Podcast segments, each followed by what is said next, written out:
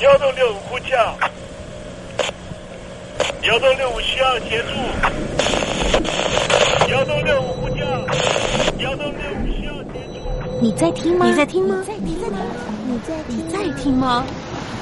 人生如航行，去与返，载满多少故事？你要睡上下铺吗？后面这个地方。如果吵得太累的话，三天都没有洗澡，真的很累，地上就躺着就睡了。我有看到我父母亲，我现在是要去看父母亲的状况。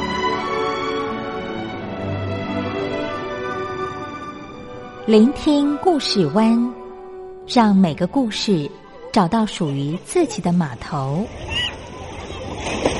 我到了那儿以后，我们就往妈妈家去。我一到那边，就感觉我妈妈已经她能够活活下来都不容易。我知道，他没他没跟我讲，我也不敢问，好好苦。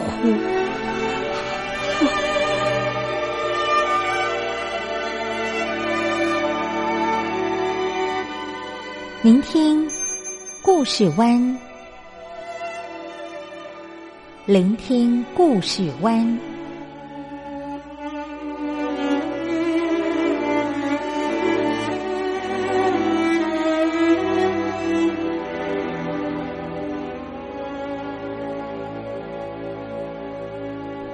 故事总有一个停泊的港湾。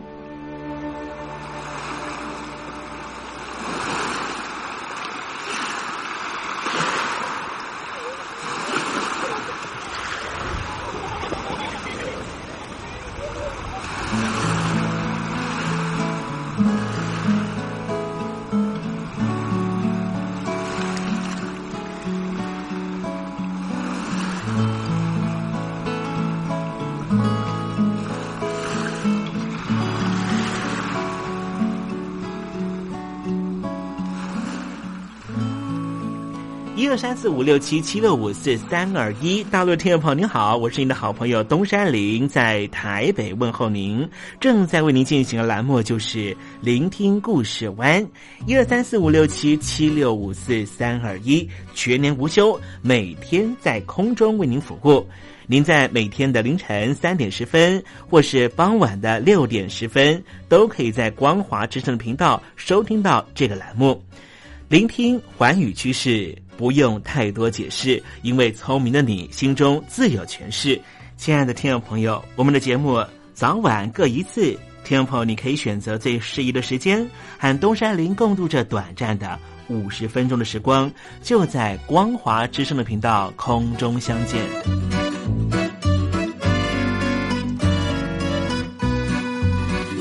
那么，听众朋友，收听、聆听故事湾东山林的节目，到底能够听到什么样的内容呢？尤其啊，我们环宇全世界，焦点放到神州大陆啊，光是整个中国大陆呢，就有将近九千家不同的大大小小的电台了。我们的节目到底有什么不一样的地方呢？嗯，让东山林自吹自擂一下吧啊。宫中频道何其多，赵钱孙李挺能说。热点平地上直播，仔细听来差不多。直播室外领导多，你说他能怎么说？开场才说茶黑窝，碰上土狼不敢摸。主播低头翻翻稿，导播左右反复搓，想到孩子泪婆娑。好了好了，都别说，且听东山林怎么说。东山林不是红太狼，也不是那喜羊羊，亲亲海上一叶舟，才能自在自在说。客官呐、你拉把椅子随便坐，袒胸露背床上卧，怎么自在怎么做，就当这是自己家，自己家。睁大眼睛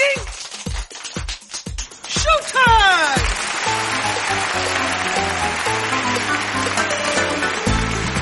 听众朋友，你好，我是你的好朋友东山林，在台北问候您。正在为您进行的栏目就是《聆听故事湾》啦。为什么节目的开场要这样的隆重呢？因为在凌晨三点钟的时候才进行我们的节目啊。听众朋友可能正在打瞌睡之中，或是呢在睡梦之中，所以呢要赶快把听众朋友呢让那瞌睡虫踢到九霄云外啦。听众朋友，今天的节目非常的精彩，千万不要错过喽。那么精彩的内容到底包含了什么呢？赶快让东山林为您报告。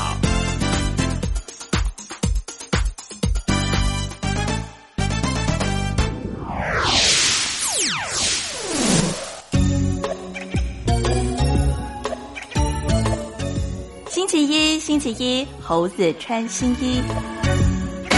美国总统奥巴马当时呢所规划的重返亚洲战略，即便是呢换党之后的特朗普上台呢，仍旧持续推动着。那么其中呢，在战略方面的军事同盟关系上呢，日本扮演非常重要的角色。待会在时政你懂得的环节里面，再跟听众朋友详尽的介绍。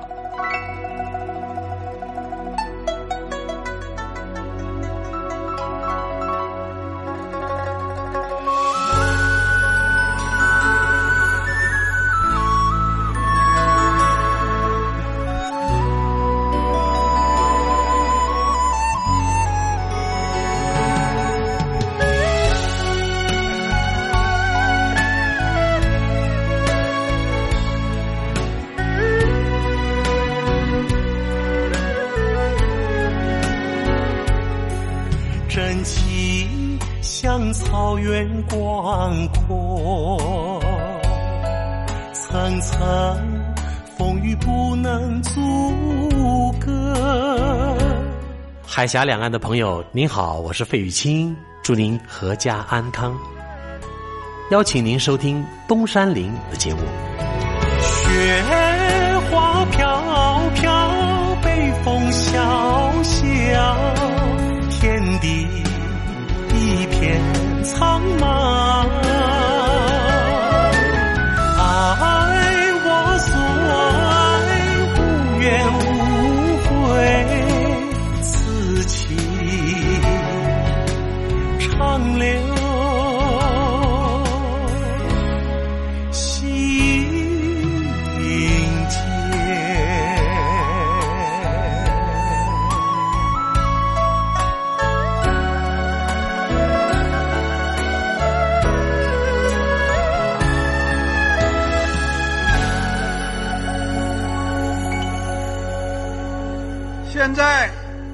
请习近平同志讲话。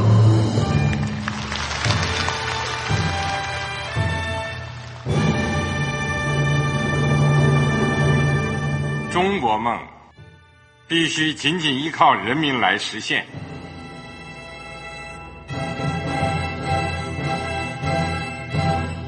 好国民得关心家事、国事、天下事。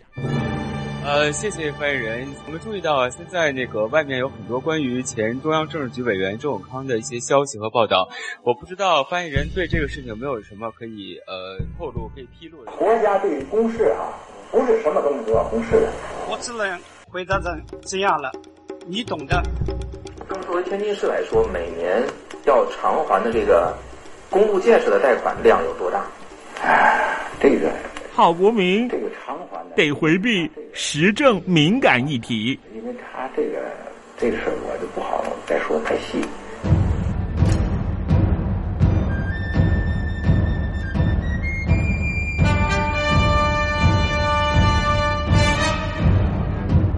我们要坚持人民当家作主，坚持人民主体地位。任何官方不宜说太细，期望您体谅的话题，尽在时政，你懂的。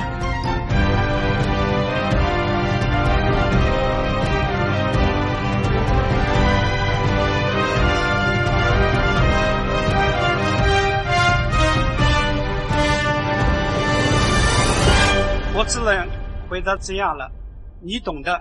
那些官方无法为您说太细的事情，就让东山林为您详细的说明白。天婆早上好，晚上好，正在为您进行的栏目就是聆听故事湾。此刻为您进行的环节就是时政，你懂的，一同关心焦点话题。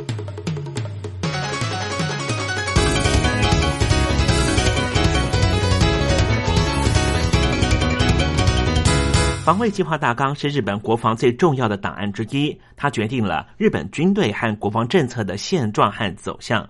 这也是民主国家对于国民、对于公民负责任的行为。毕竟政府的钱还是来自于老百姓缴税嘛。我们都知道，日本的军队叫做日本自卫队，这是因为二次世界大战之后，以美国为首的联军规范之下重新建构出来的。因为日本在一九四五年战败投降之后，军队就被解散了，军事机构全部被裁撤。那么，防卫计划大纲就是使日本能够有独立应付有限规模的小型战争作为规划目的的一项计划，也是日本以法律条文的方式规定日本防卫的基本政策的重要依据。所以，每年年底公布的时候，都是研究区域安全问题专家关注的焦点。那么，日本他们现在规划要采购四十二架的 F 三十五 B 的战机，并且要搭配出云级直升机的护卫舰。其中，出云号和加贺号两艘出云级的护卫舰将会进行改装，以搭载 F 三十五 B 战机。哎，听众朋友，怎么听起来这战舰可以停放战机，简直就是航空母舰了吗？它实际上是使日本从二战之后。首次拥有航空母舰的一项计划，具备远远超过日本领土的潜在打击能力。当然，这项规划在日本和邻国都激起了政治敏感话题，就是如此扩大军事能力，是不是符合日本现在的和平宪法？不过，日本执政党解释，这项计划是为了自卫需求而被迫升级的防卫性的进攻性武器。然而，军事专家却说啊，要不是因为二次世界大战的失败，否则东亚的最大武力一定是日本。为什么呢？因为历经了一次世界大战的血腥战争啊，当时各国在一九二二年二月通过了华盛顿海军条约，限制各国的海军发展，而日本海军的航舰规模被限制在总吨位不得超过八点一万吨。不过，当时军国主义当政的日本啊，仍旧透过条约的漏洞，在二战期间就拥有了二十多艘的航舰。特别提醒大家，一次世界大战日本是战胜国，虽然当时中华民国也是战胜国之一，但是日本十分的强大，在一次世界大战之后就接收了战败国德国在山东的利益。我们来谈谈二次世界大战之前的日军航舰的生产方式，它分成三种模式。第一种是专门开发建造，像是出仓龙、飞龙号；第二种就是战列舰改装，也就是产出了赤城和加贺号；第三种就是商船、客轮、货轮改装的，吨位大多在一万吨左右。一九四一年十二月八号，日军偷袭了珍珠港。美国全民愤慨，从而对日宣战。因为日本在珍珠港并没有摧毁美军的航舰。一九四二年四月十八号，也就是不到半年之后，美军成功的派遣航舰搭载 B 二十五轰炸机对日本发动空袭。因此，日本海军将领山本五十六在一九四二年六月决定对美军中途岛基地发动奇袭。但是美军早就已经破解日军密码。以逸待劳，等待日军上门。最终，日军三艘航舰被击沉，三艘重创，让美军士气大振。一九四四年十月，在雷伊泰湾海战，成为二战最后一场航舰对战。日军航舰遭到摧毁，也种下日本战败的种子。不过，日本战败投降之后，为什么又能够拥有军队呢？日本投降之后，新宪法否定了发动战争的权利，但是因为当时冷战爆发，美国允许日本成立自卫队保卫国家安全，也成立了海上自卫队，是为了防卫日本领海。而原则上就不准配备航空母舰和潜舰等攻击性的舰种。不过，我们来关心一下日本本身的海军战力。刚才我们提到，在二战战败之前，日本的海军可说是亚洲第一。因为二次大战的教训，所以海上自卫队高度重视反潜和扫雷能力。在一九七零年代的时候，日本就建造了两艘真名级的直升机护卫舰。这款护卫舰在船尾的地方有大面积的起降板，直升机库具备有当时海上自卫队最强的反潜战力。在真名级航舰之后。又建造了白根级和日向级的护卫舰各两艘，其中日向级拥有大型甲板，可以提供直升机起降，外形接近小型航母和两栖登陆舰，但是没办法提供固定翼机的起降。虽然主要任务是反潜，但是必要的时候也是可以作为航舰的指挥舰。之后，日本海军的航舰的建造就要跨越到二十一世纪了。日本防卫省依据二零一一年中期防卫力整备计划，生产标准排水量一点九万吨的出云级直升机护卫舰。第一艘出云级的护卫舰是在二零一五年服役。这一艘船舰长约两百五十公尺，和二战时候的加贺舰航舰相当。尽管日本宣称出云号主要任务是救灾和人员运输，但是因为它的飞行甲板。经过改装就能够提供短场垂直起降能力的战机起降，所以被视为叫做准航空母舰级。另一方面，为了淘汰老旧的 F 四，日本在二零一一年采购了四十二架的 F 三十五 A，第一架的 F 三十五 A 已经在二零一八年一月部署在空自三泽基地。在引进了 F 三十五 A 之后，二零一八年又通过了防卫计划大纲，将改良出云舰，强化它甲板的散热功能。目的是什么呢？就是提供战机起降。另外，也增购 F 三十五 A 战机。之后五年还要连续采购四十二架 F 三十五 B 的战机，搭配出云级护卫舰来操作。日本为什么要改装出云级呢？原因有三个。第一点就是要加强离岛防卫。二零一二年，安倍政府片面宣布将钓鱼台国有化之后，引发了北京当局的不满。中共的海警船频繁出现在钓鱼台周边海域，军机也在周边海域不断的频繁活动。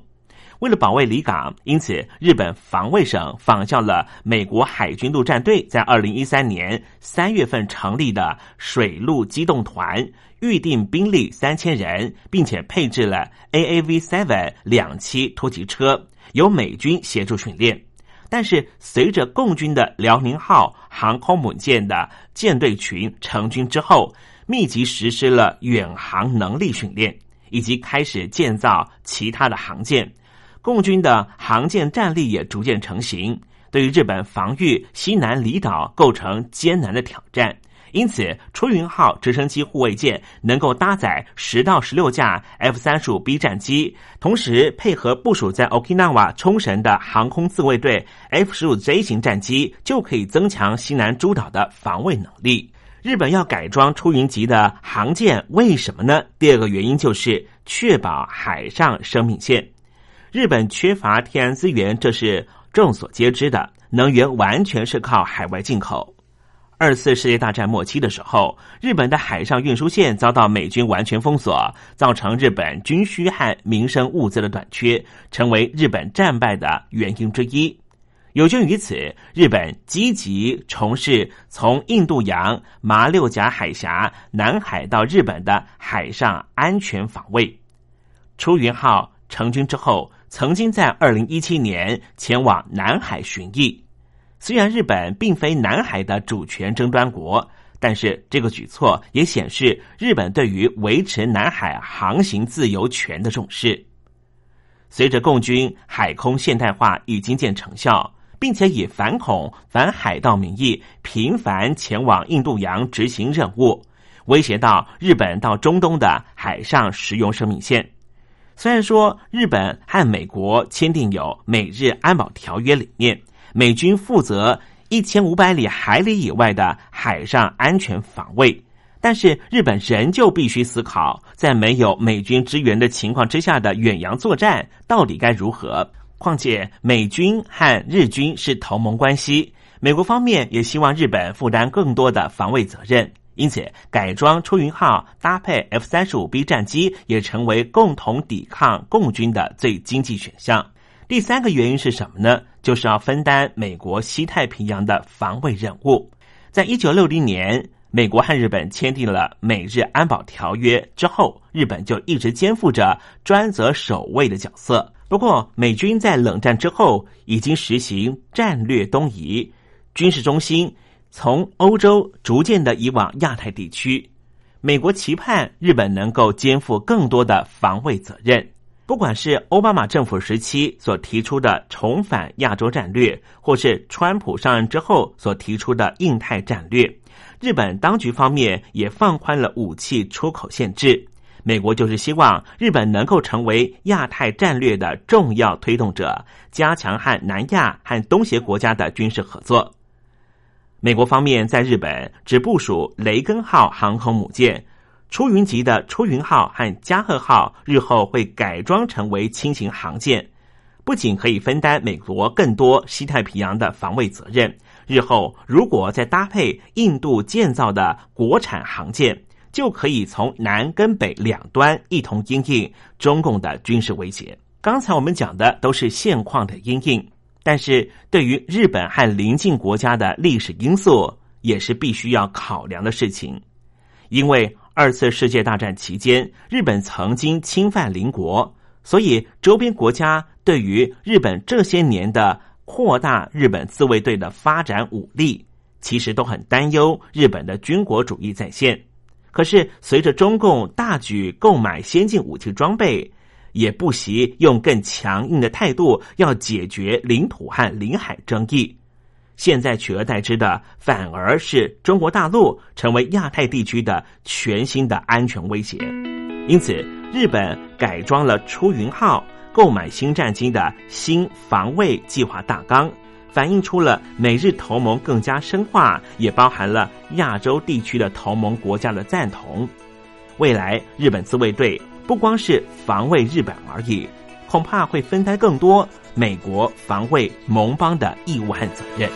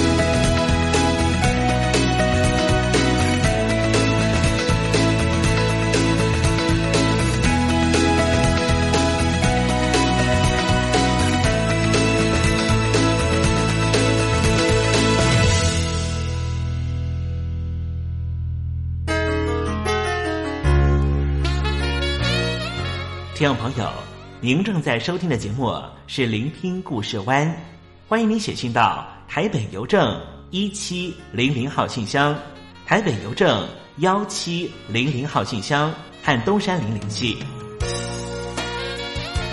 东山林就是东边的山里有只麒麟的东山林，东山林等候您的来信哦。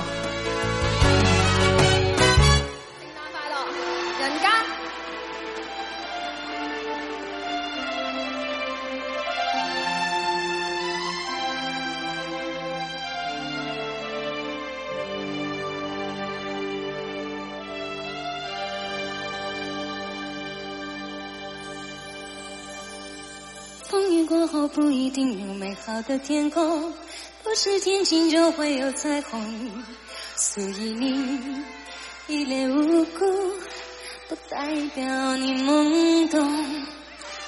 不是所有感情都会有始有终，孤独尽头不一定惶恐，可生命总免不了最初的一阵痛。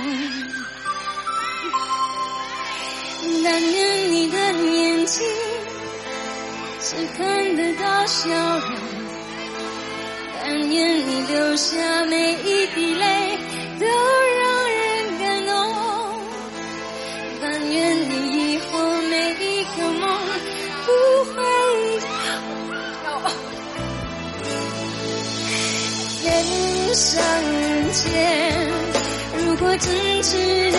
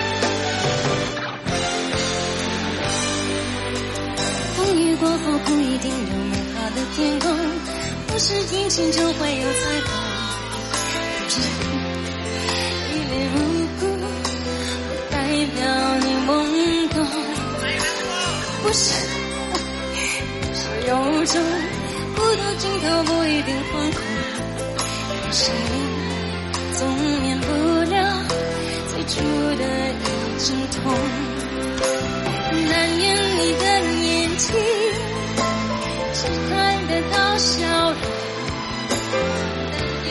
留下每一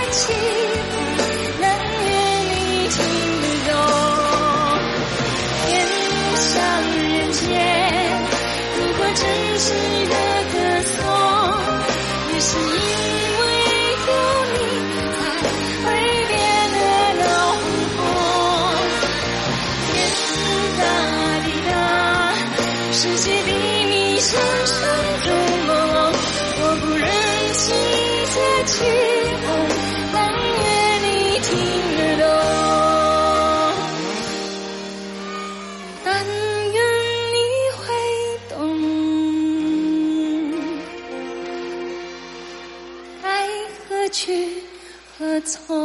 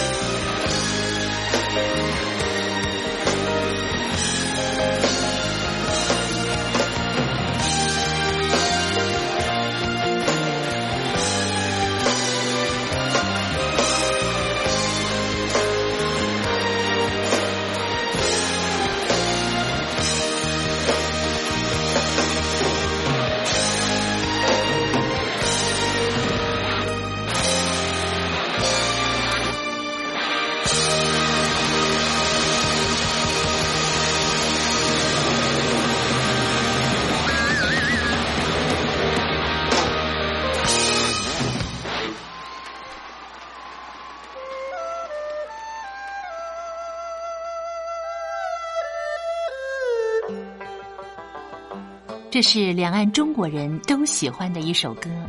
小城故事多，充满喜和乐。如果主持人播错了速度，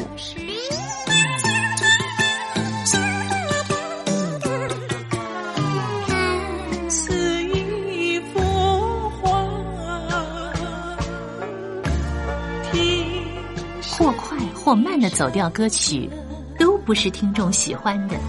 人生境界真善美，人意包括。两岸和谐关系也得循序渐进，快慢相宜。小城故事真不错，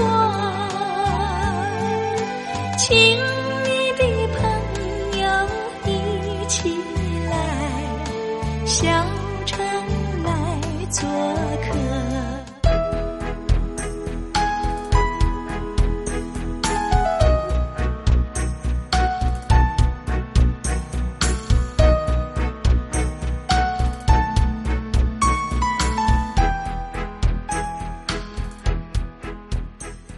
生活中少不了知性的真，生活中少不了理性的善，生活中也少不了感性的美。光华之声，永远陪伴您，生活在真善美的世界。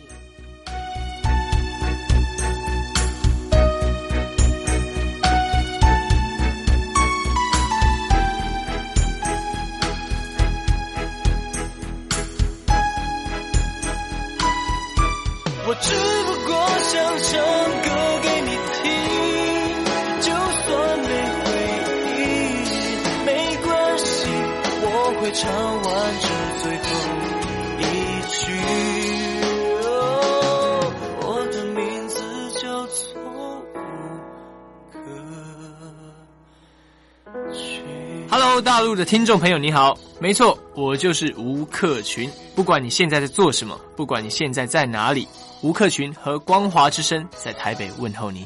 我只不过想唱歌给你听，用尽我全力，一首歌。这里是光华之声。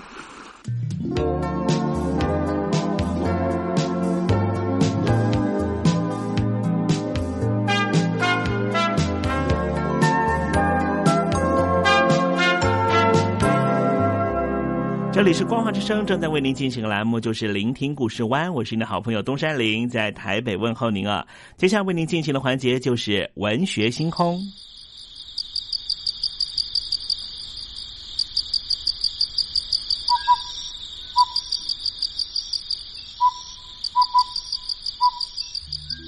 文学有着教化怡情的作用。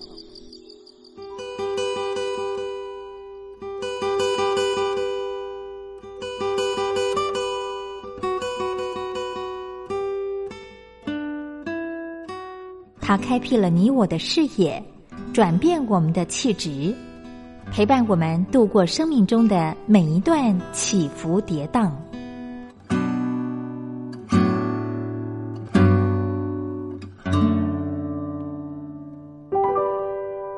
东山林邀请您一同进入文学星空。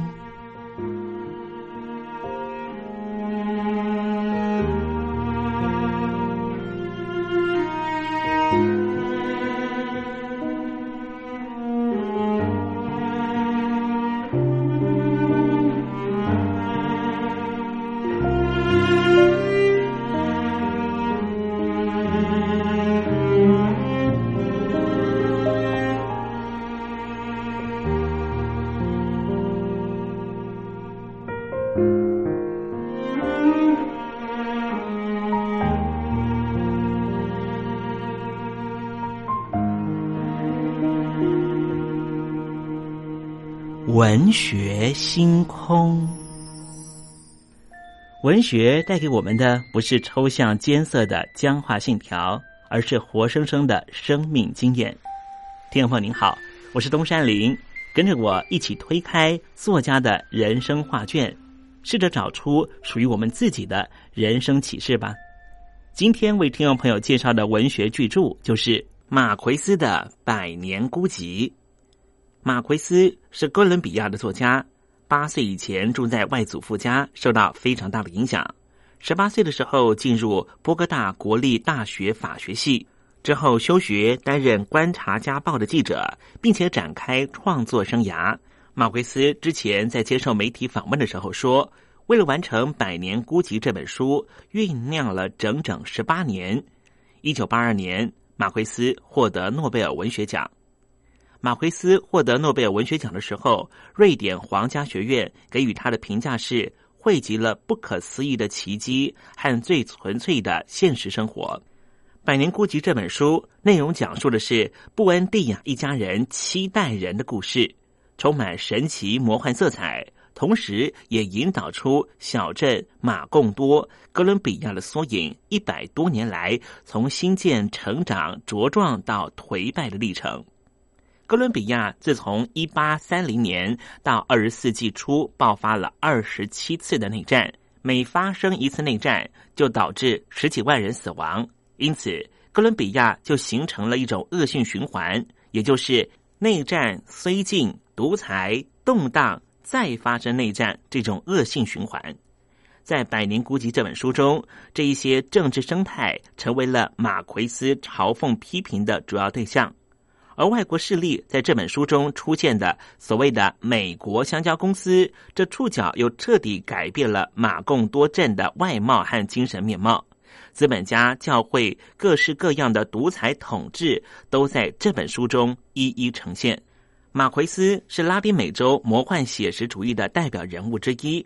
这本书也是马奎斯的重要作品。什么叫做魔幻写实主义呢？在文学上面的分类，指的是变现实为幻想而不失其真实指涉为原则的创作方式呈现的文学作品。换句话说，就是把超现实的意象和时空幻觉放在现实之中。魔幻写实主义。既不是着重客观世界的写实派，也不是纯粹遁入主观世界的超现实作风，而是把两者融合为一，凝聚成泛神论的精神，在现实恶劣的泥沼之上。当然，魔幻写实主义既能够兴起拉丁美洲动荡纷乱的二十世纪。其终极目标并非只是止于提供奇炫的幻觉经验，而是充满神奇压抑的现实批判。除了马奎斯之外，还包含了墨西哥的鲁佛、福恩提斯、智利的多诺索、古巴的卡彭铁、瓜地马拉的阿斯图瑞亚斯，以及堪称二十世纪最伟大的诗人小说家之一的阿根廷的坡赫士。他们共同缔造出了拉丁美洲文学在世界文学史上最伟大的盛世，形成了众星云集的魔幻写实主义洪流。魔幻写实主义作品广泛的采撷地域性的神话和传说，交错出人鬼不分、时空颠倒、真实与梦幻交织的拉丁美洲文学风格。《百年孤寂》这本书在欧美世界十分风行，象征着资本主义国度对于第三世界文化产生了重新估价的欲望。而这本书也曾经在两岸引起震撼，在破除写实主义迷思上，不论是对于华文的作家或是读者来说，都具有非凡的时代意义。好了，听众朋友，今天的文学星空为您点亮的文学作品，就是马奎斯的。百年孤寂，希望听众朋友能够拨冗阅读。当我们真实的进入这本书的情境，透过反省思索，一定可以获得踏实的心得。文学星空，我们下回见。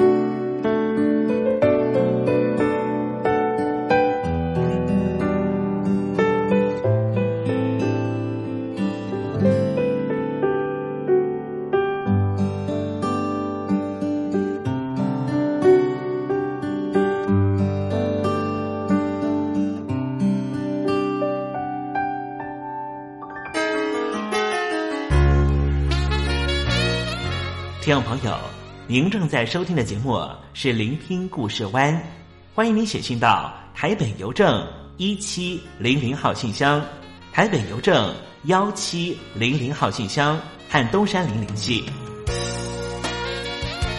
东山林就是东边的山里有只麒麟的东山林，东山林等候您的来信哦。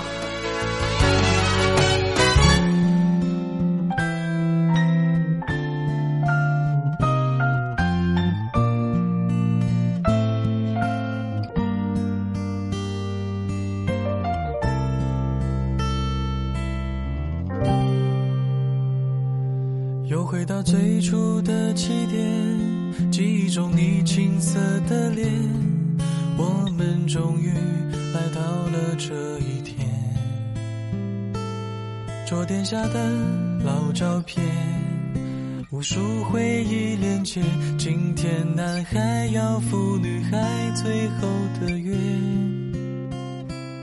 又回到最初的起点。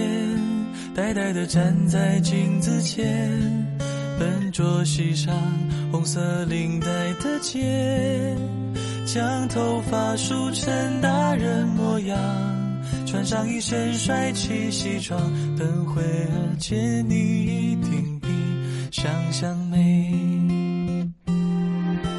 好想再回到那些年的时光，回到教室座位前后，故意。讨你温柔的骂，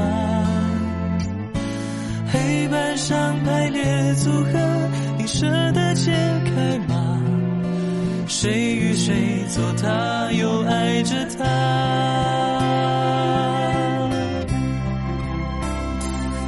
那些年错过的大雨，那些年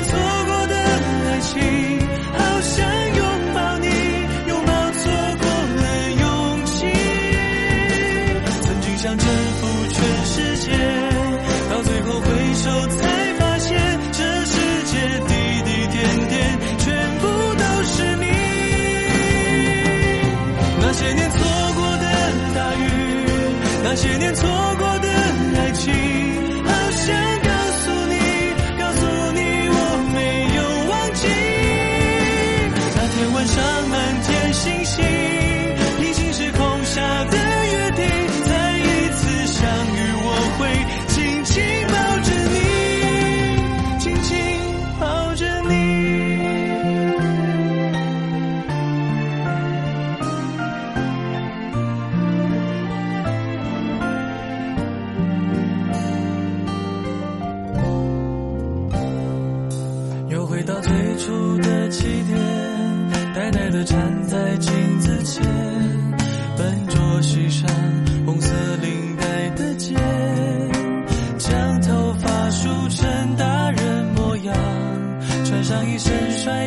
西装，等会儿见你一定比想象美。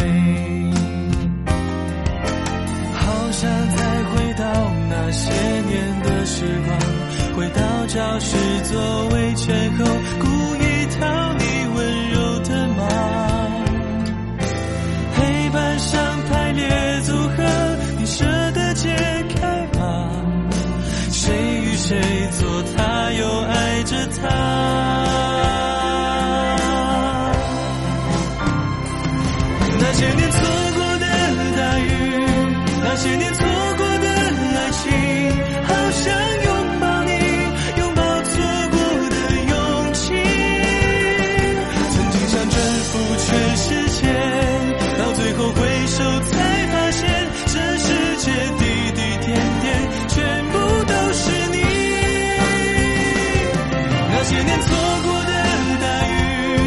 那些年错过的爱情。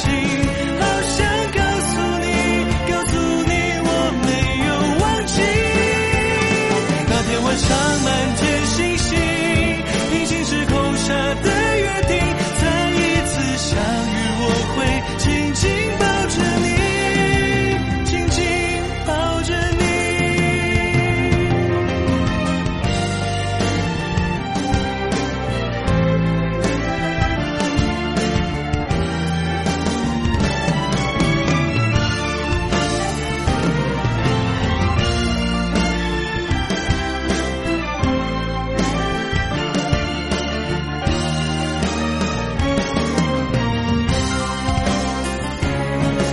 那些年错过的大雨那些年错